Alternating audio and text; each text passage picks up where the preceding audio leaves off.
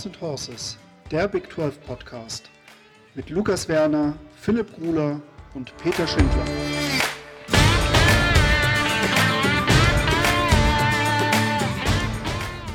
Eine neue Woche, eine neue Folge Horns and Horses. Und auch diese Woche starten wir wieder rein. Ich, das bin, sind natürlich nicht nur ich alleine, sondern mit meinem Co-Host, dem lieben Philipp. Philipp, wie geht's dir? Ja, guten Abend, Lukas. Mir geht's super. Ähm, ich hoffe dir auch. Wo treibst du dich wieder rum? Ich bin gerade in Göttingen. Ich bin, äh, nehme gerade frisch aus in, im Hotelzimmer auf. Aber so ist es, wenn man die ganze Woche nur sich von Hotel zu Hotel bewegt und überall seinen, seinen Job nachgeht. Sehr schön. Den Menschen versucht, Schnaps zu verkaufen. Ja, die muss es auch geben. Die muss es auch geben. Genau. Aber dann wollen wir gar nicht groß um den heißen Brei herumreden und schauen rein. Und diese Woche machen wir weiter mit unseren Previews und wir nähern uns dem Ende, was so noch an Teams übrig bleibt. Und dieses gehen wir wieder in den Sunflower State und wir reden diese Woche über Kansas State. Philipp, du hast es vorbereitet. Your stage. Genau, ähm, Kansas City Wildcats. Ähm, ich würde mal ein bisschen anfangen mit der Ausgangslage, wie es in der letzten Saison so war. Ähm, das ist ja mittlerweile die dritte Saison unter Chris Kleeman. Ähm, mit ihm hat man jetzt zweimal acht Siege erreicht, unter anderem auch letzte Saison. Das Jahr davor war ein Durchhängerjahr, da ging man nur 4 zu 6 und konnte eben in dieser Zeit auch ähm, an zwei Bowls teilnehmen. Einmal den Liberty Bowl 2019 und letztes Jahr den Texas Bowl. Den hat man gegen LSU gespielt und 42 zu 20 gewonnen, also auch eine sehr starke Leistung, auch wenn LSU jetzt nicht mehr so stark war wie die Jahre davor, aber kann man doch mal Props an KSU geben, auf jeden Fall.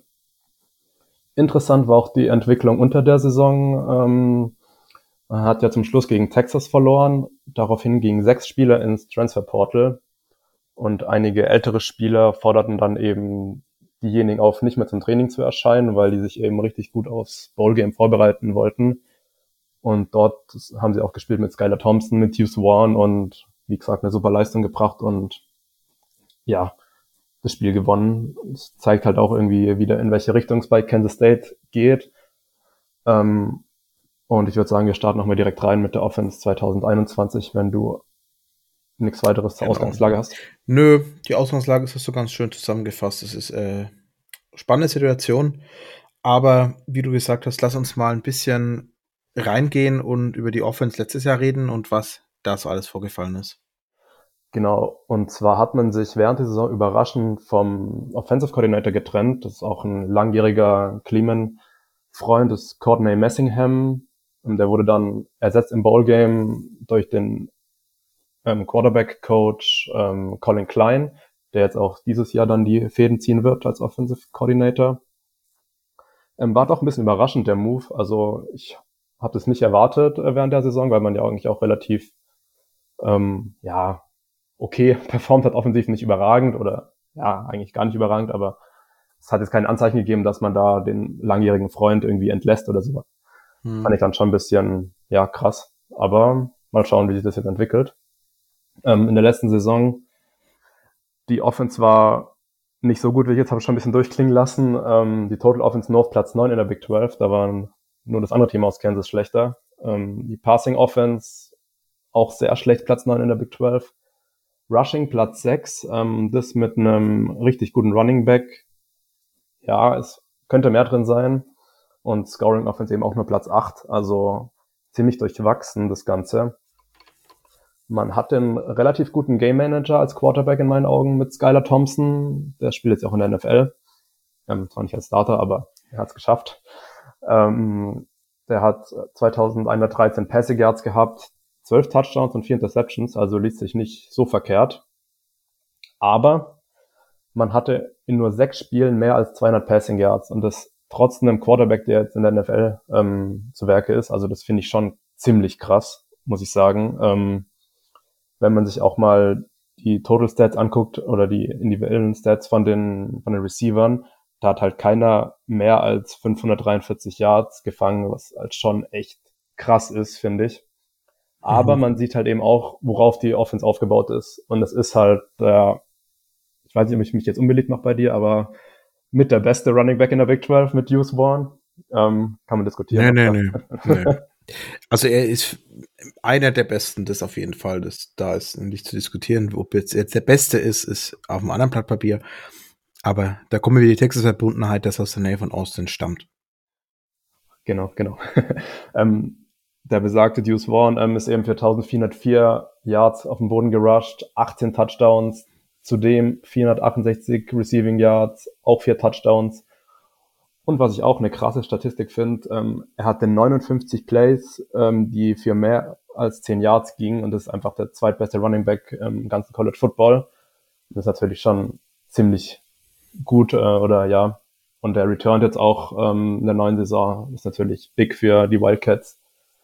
Ich glaube, das ist ein, er ist ja sehr anders heißt, aber er macht so Spaß zum Zuschauen. Also ich weiß nicht, wie es dir geht, Lukas, aber er macht richtig gerne an. Er macht super viel Spaß.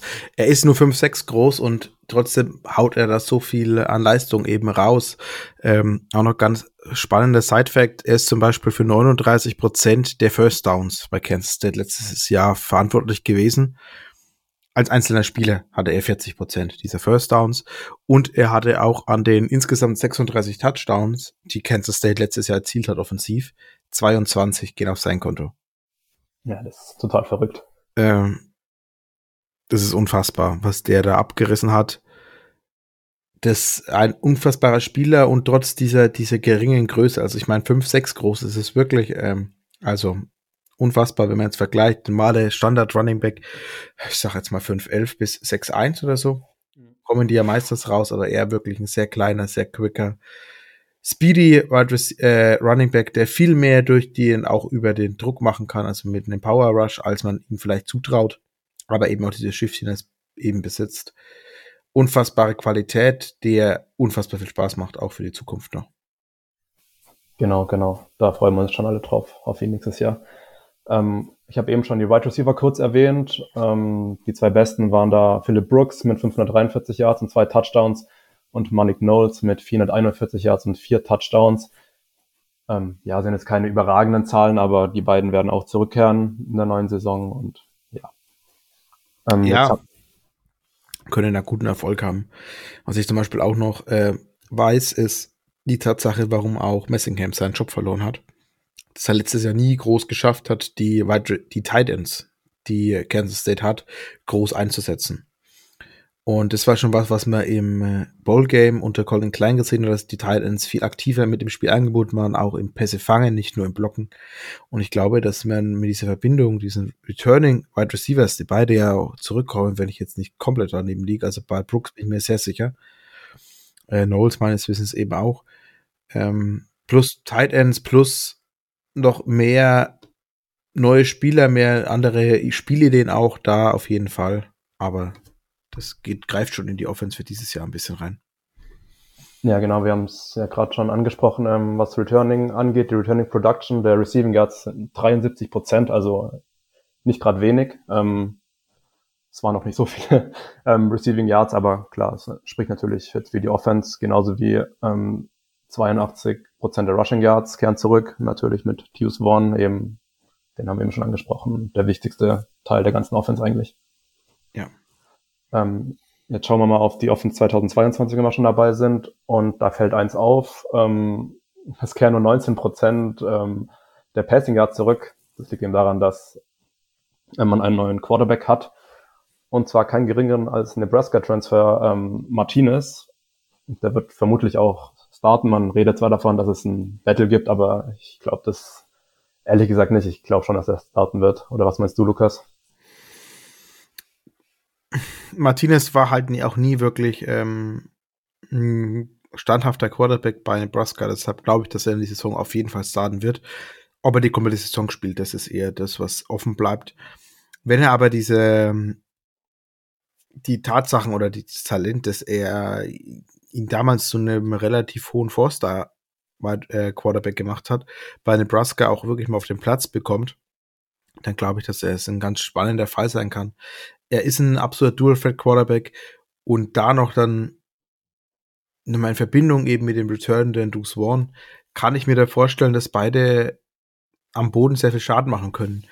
Ob das jetzt ganz klassisch mit einer, mit einer Option ähm, mit einer Passing Option oder eben auch mit einer Run-Run Option. Triple Option, RPO, was heutzutage alles so gibt. Ich glaube, da kannst du relativ viel äh, interessante Sachen aufzeichnen, Play-Systeme etablieren, die viel Spaß bringen können. Ja, absolut. Und du hast ja gerade schon gesagt, ähm, die gegnerischen Teams müssen eben auch ähm, den Quarterback respektieren, dass er auf den Run geht, mit so, so einem Read etc. Ähm, und mit Tius Bond hast du eben den mitbesten Running Back in der Big 12 neben dir. Ähm, das kann auch ein bisschen das Passing Game öffnen. Und da ist es ganz wichtig eben, dass Brooks und Knowles zurückkehren. Ähm, und ein Player to Watch, was ich auch gelesen habe, soll RJ Garcia der zweite sein. Ist ein ein Freshman, der hat wohl ein ziemlich starkes Spring Practice gehabt, laut Kleeman. Man da vielleicht mal ein Auge drauf werfen. Ich weiß, also starten wird er wahrscheinlich nicht, aber er wird schon einige Snaps sehen, denke ich, als Wide Receiver 3 oder denke ja, ich auf jeden Fall. Ja. Genau, ähm, in der O-Line fällt natürlich Left Tackle Cooper Bibi auf, ähm, ist so der Anchor der, des Ganzen. Ähm, man muss Center Noah Johnson ersetzen, der richtig stark war letztes Jahr. Ähm, da wird Hayden Gillum übernehmen. Zudem hat man echt einige O-Line-Spieler verloren, was für mich schon ein bisschen ein Konzern ist, um ehrlich zu sein. Mhm. Ähm, gutes Running Game ist halt nicht nur der Running Back, sondern eben auch die O-Line vorne. Und ähm, wenn man viele Spieler setzen muss, ja, klar, du hast einen super Running Back hinten dran, haben wir schon jetzt mehrfach gesagt, aber ich glaube trotzdem, dass die O-Line ähm, es schwer haben wird, ähm, auf dem Level vom Vorjahr zu performen weil man eben einfach so viele Spieler setzen muss. Ähm, Lukas, du hast eben schon die Tight Ends letztes Jahr angesprochen. Da hatte man ja eigentlich auch einen relativ talentierten Tight End Room. Ja. Der ist jetzt neu besetzt mit Sammy Wheeler und Connor Fox. Das, äh, Sammy Wheeler ist ein Senior und Connor Fox ein Junior. Die haben jetzt noch nicht so viel gezeigt letztes Jahr. Ich meine, Sammy Wheeler für knapp 150 Yards im Passing Game. Also, das ist sehr limitiert noch gewesen, seine, ja. seine Production. Ja. Muss man ja. mal sehen die hatten einen Tight End vor sich. Ich bin mir jetzt ziemlich sicher, dass der jemand der Bibi hieß. Ja, ja, genau. Die Null getragen hat. ja, die Null getragen hat und ähm, die Big 12 seine vierte Conference war. Ja, ja. Und ein sehr athletischer Titan gewesen ist, der aber nie wirklich eingesetzt werden wurde. Und eben Sammy Wheeler und Connor Fox letztes Jahr eher als Pass-Blocking-Titans aufgefallen sind, da relativ stabil waren, aber eben auch schon letztes Jahr in den ähm, einschlägigen Wildcats-Seiten und eben auch Podcast, ähm, die sich mit den Wildcats beschäftigen, darüber gesprochen ist, dass es eben schade ist, dass die so schlecht eingesetzt werden. Ähm, jetzt fällt mir wieder der Name vom Podcast ein. Der hat so einen tollen Namen mit Wildcats. Ähm, der lässt sich, der ist wirklich eine Empfehlung wert. Ich komme jetzt nicht drauf. Ist egal. Vielleicht, ich hau ihn in die, in die, in die Notes mit rein. Ähm, gerade da wird viel drüber geredet und da hatten die ihm gesagt, dass das einer so der Sachen ist, dass man einfach aus diesem Tight End Room viel mehr machen kann. Ja, das auf ja. jeden Fall. Also, ja. Genau, wenn du nichts mehr zur Offense hast, würde ich mal auf die andere Seite des Balls gehen. Und zwar, das hast du sehr gut erfasst. Ich wollte jetzt eben auch langsam zur Defense übergehen und dort über die letztes Jahr reden. Ja, was war da so letztes Jahr so das Besonderste oder was hat sich letztes Jahr alles verändert? Genau, ähm, Veränderung ist ein gutes Stichwort, Lukas. Und zwar hat man auf eine 3-3-5-Defense umgestellt, was ja mittlerweile echt viele Teams in der Big 12 spielen. Ähm, DC Joe Glenderman hat es sehr gut hinbekommen. Man hatte die drittbeste Total Defense der Big 12, die viertbeste Scoring Defense, ebenso die viertbeste Passing Defense und auch die Rushing Defense war sehr stark, da war man Fünfter. Also für ein Jahr der Umstellung ist es schon echt nicht schlecht, muss man sagen. Auf jeden Fall. Und das alles fängt halt eben auch ganz vorne an und mit einem Namen, glaube ich, ist es wie mit keinem anderen verbunden, ähm, mit dem Defensive End, ähm, Felix Andike Usoma. Ähm, der hatte ja elf Sacks letztes Jahr und sechs Forced Fumbles, also super Saison mal wieder gespielt. Dann ist der Anchor der, der Front gewesen. Genau. Neben ihm hat Ellie Huggins ähm, gespielt, Defensive Tackle. Also die Front ist sehr stark bei, äh, bei den Wildcats gewesen. Mhm. Hinten dran mit Daniel Green hatte man 89 Tackles, ähm, der Linebacker. Und die Return auch dieses Jahr für eine weitere Saison. Also ist auch richtig big für die Wildcats. Ähm, ich würde mal gerne noch eine Zahl in den Raum schmeißen ähm, von der Defense. Und zwar haben sie nur 3,64 Points pro äh, Quality Possession erlaubt, ist einfach Platz 9 national. Also das zeigt auch, wie gut die Defense eigentlich war, also mhm. in gewissen Bereichen. Auf jeden ähm, Fall. Also das, also mich hat es echt überrascht, wie stark sie gespielt hat. Ich weiß nicht, wie es dir ging. Ich hatte es nicht so gut erwartet, um ehrlich zu sein. Es war unfassbar stark. Also man hat wirklich nicht damit gerechnet, aber du hast auch gerade schon angesprochen, Felix äh, und Digne Usama, ähm, du sagtest so Labida nebenher, schon wieder eine gute Saison, muss aber bei ihm beachten, er ist, war letztes Jahr ein Sophomore. Also er war in seiner zweiten Saison und so ein Potenzial gezeigt, das wirklich Freude macht auf dem, was dieses Jahr passieren wird. Ja, absolut. Und deshalb würde ich auch schon fast dann eben rübergehen zur Defense 2022, wenn du da nichts mehr hinzuzufügen hast und uns anschauen, was noch so mit ihm returnt und was für einen Ausblick wir eben auf die Zukunft werfen können. Genau, also die Front haben wir schon gesagt, könnte ziemlich gut sein. Ähm, Andike Osuma äh, returned, genauso wie Ellie Huggins als Defensive Tackle. Und auf der anderen ähm, Edge-Position hat man Nate Matlack, der auch zurückkehrt. Auf den bin ich richtig gespannt. Der hatte schon ein paar ganz gute Plays in der letzten Saison. Und vielleicht auch so ein kleiner Player to watch da vorne drin. Hinten dran Daniel Green ähm, kommt zurück, auch sehr wichtig. Und ebenso Kelly Duke, das ist eher so ein Pass-Rush-Linebacker, ähm, aber hat jetzt die ganze Vorbereitung mit den Linebackern gearbeitet, also der war davor Defensive End. Und der hat letztes Jahr ein Season-Ending Injury, leider verletzt dann, ja. Bin ich auch mal gespannt, wie er eingesetzt wird. Also der Edge Rush könnte schon böse werden, der Wildcats. Aber Auf jeden Fall. das Problem wird die Secondary werden, denke ich. Da verliert man echt einige Spieler, unter anderem Free Safety, Russ Yeast, der hatte vier Interceptions letztes Jahr, ähm, das wird fehlen.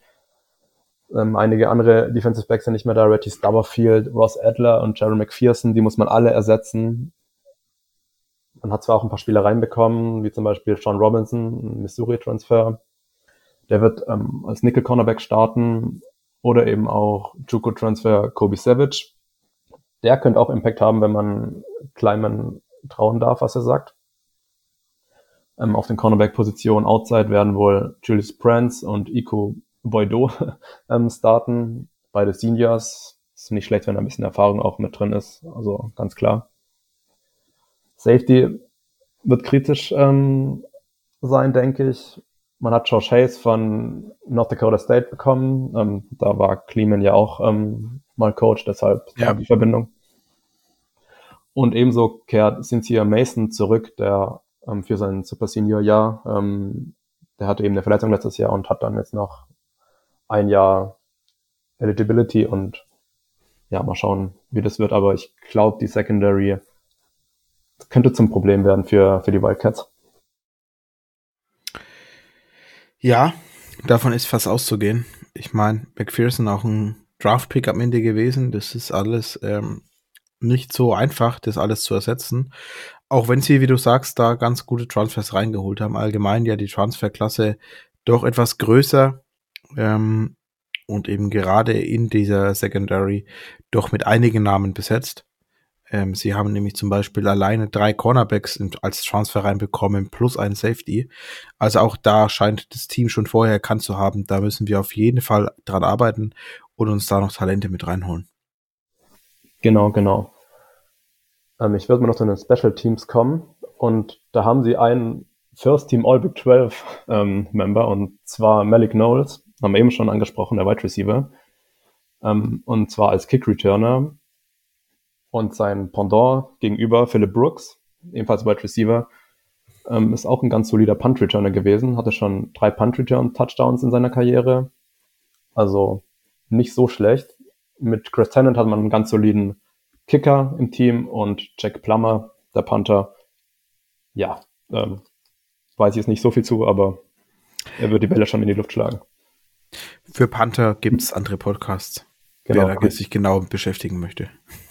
Grüße an der Stelle. an den lieben Ole. Genau. genau, genau.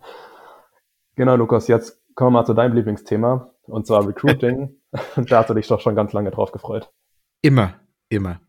Ja, und lass uns da auch mal kurz reinsteigen. Also insgesamt war die Klasse, die Nummer 62 Klasse, ähm, im Lande, die 2022 Recruiting-Klasse. 19 Spieler haben ihren Letter of äh, Intent unterschrieben und sind auch enrolled.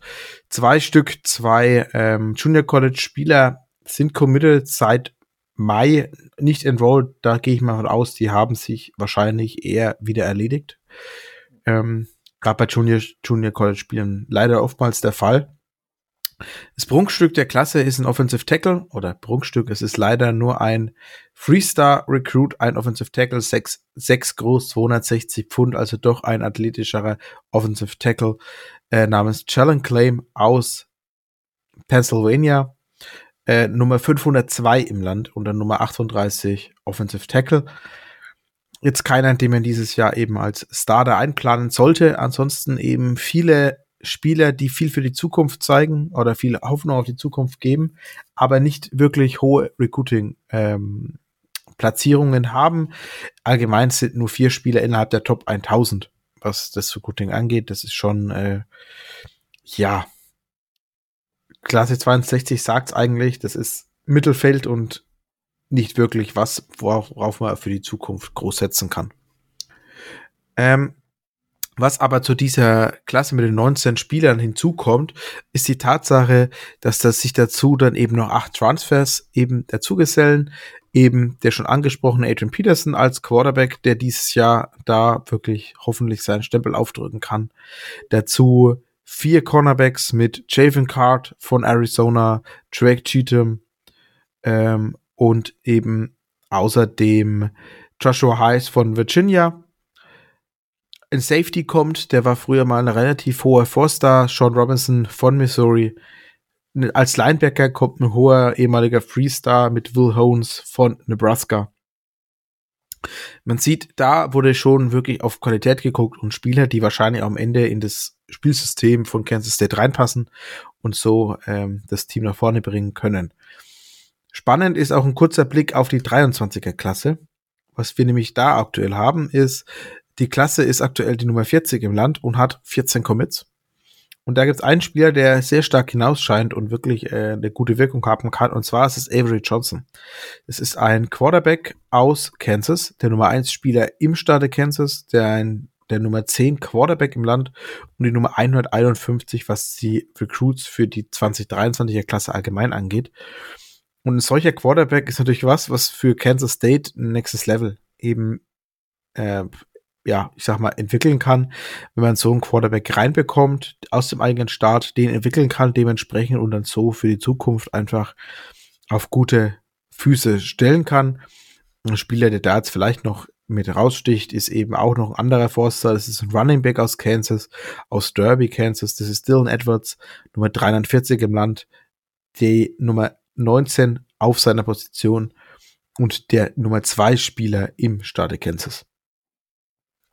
Eben zwei Spieler, die, wenn Kansas State sie so hält, für die Zukunft viel Freude eben machen können und eben so das Team nach vorne bringen können. Aber im Team nach vorne bringen, lass uns doch mal einen Blick darauf werfen, wie sich so der Schedule für Kansas State nächstes Jahr so ergibt. Genau, und zwar los geht's ähm, mit einem gut bekannten Team für den Headcoach und zwar South Dakota ähm, zu Hause. Ähm, das eine ist von drei Heimspielen zu Beginn dann Out-of-Conference-Game gegen Missouri. Das, ja, nicht ganz so, ne? Und dann noch Tulane, bevor es dann in den Big 12 Schedule geht. Da spielt man dann bei den Sooners, zu Hause gegen Texas Tech, bei den Cyclones, bei TCU, gegen Oklahoma State, gegen deine Longhorns, in Baylor, in Morgantown gegen West Virginia und zum Schluss eben gegen Kansas. Was ist denn dein Eindruck von dem Schedule, wenn du jetzt mal so einen Blick drauf wirst?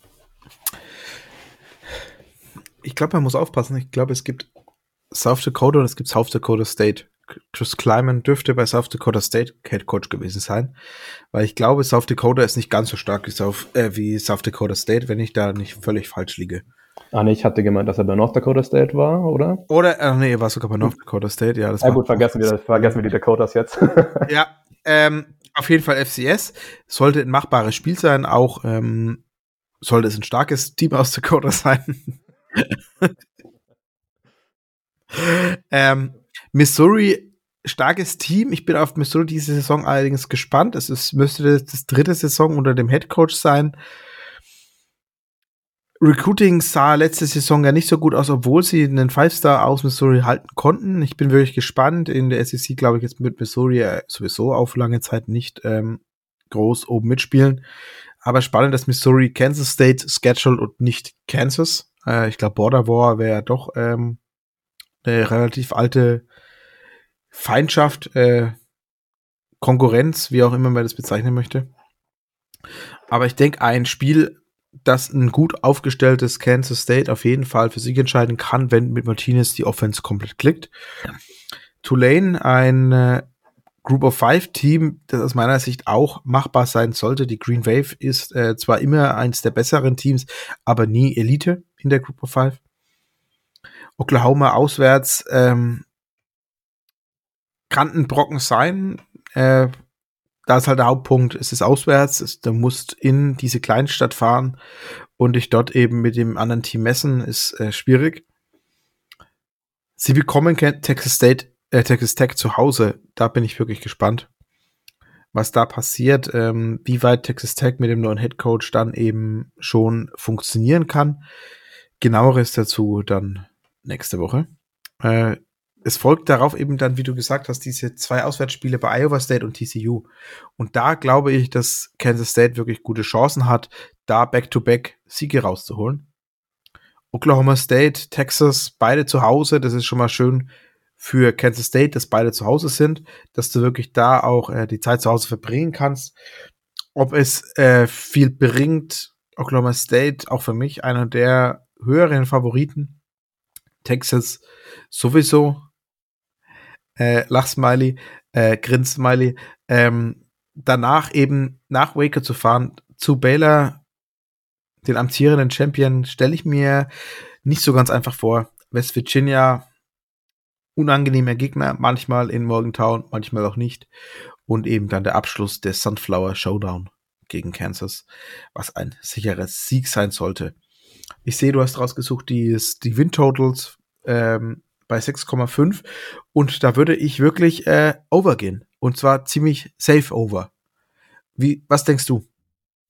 Gehe ich hundertprozentig mit. Also ich, äh, ich fahre dieses Jahr den Kansas State Hype Train bis ans Ziel. Ähm, Habe ich schon irgendwie lange mal gesagt, glaube ich. Ähm, für mich auch so ein kleiner Dark Horse ähm, auf den Big 12 Title. Man hat einen schwierigen Stretch da ähm, im November oder Ende Oktober, November mit Oklahoma State, Texas, Baylor. Das ist nicht ohne. Und gerade das Spiel gegen Texas könnte eben auch so ein Spiel sein, wo es für beide Teams sich entscheidet, in welche Richtung das Ganze dann schlussendlich geht. Ja. Ähm, also ich habe Kansas State mindestens bei sieben Siegen. Minimum, also ich glaube eher mehr. Ähm, wie du auch gesagt hast, die zwei Außerspiele sind unangenehm in Baylor. Ähm, in Waco. Genau. Ähm, und bei West Virginia. Aber ich glaube, Kansas State hat einfach ähm, Talent auf beiden Seiten des Balles, also in der Offense, mit dem Running Back, ähm, wenn der neue Offensive Coordinator das einigermaßen ähm, aufs Parkett bringt, kann es auch wieder besser aussehen als letztes Jahr. Die Defense war sehr gut und die wird auch wieder zumindest solide sein. Man hat einen Star Defensive End, einen der besten der Big 12 wahrscheinlich. Ähm, und wenn du halt Talent auf beiden Seiten des Balles hast, dann ähm, ja, kann sich der Erfolg schon schnell einstellen auch, ja. Auf jeden Fall. Ich sag mal so, ähm, auch ohne, dass ich jetzt groß mich aus dem Fenster lehnen muss, sehe ich einfach Kansas State schon bei acht Siegen. Und deshalb nehme ich das sowas von das Over. Ähm, wenn ich da noch paar Spiele, die vielleicht günstig laufen können, dazu nehme, dann bist du ganz schnell bei neun, zehn Siegen und dann bist du wirklich in einer Diskussion, ob sie nicht sogar ins Big 12 äh, Game reinkommen, ins Championship Game. Deshalb gehe ich da auch voll bei mir mit. Sie sind auch für mich äh, eine der absoluten Top-Mannschaften und Favoriten auf den Titel, auch wenn sie vielleicht auf den ersten Blick für die meisten nicht so aussehen. Allerdings hoffe ich, dass ich sie nicht so sehr hochlobe. Letztes Jahr bei TCU ging es dezent in die Hose. Ähm, wenn äh, Kansas State am Ende des Jahres einen neuen Head Coach braucht, weil ähm, der Head Coach abdankt, abgedankt wird, dann ähm, möchte ich, dass dann trotzdem die Schuld bei dir gesucht wird und nicht bei mir. Das nehme ich gerne auf mich. Wobei ich auch sagen muss, ich glaube, das wird jetzt auch so ein, Jahr für Chris Kleinman, wo man halt auch mal sehen kann, ähm, ist er der richtige Mann ähm, für Kansas State. Das ist jetzt das dritte Jahr. Ähm, nee, das vierte Jahr, oder?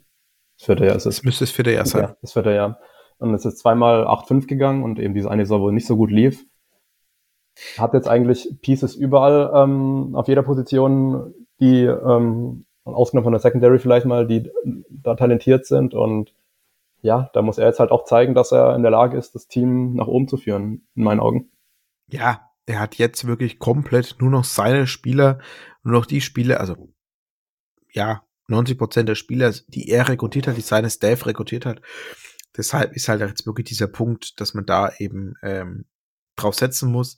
Auch wenn du siehst, du bringst nur einen Quarterback rein, obwohl du zumindest mit Will Howard ja schon einen Quarterback hast, der seit Jahren im Grunde ähm, darauf wartet, endlich Starter zu werden, der ja schon ein bisschen Starter-Erfahrung sammeln konnte, auch weil ähm, der alte Quarterback so verletzungsanfällig war.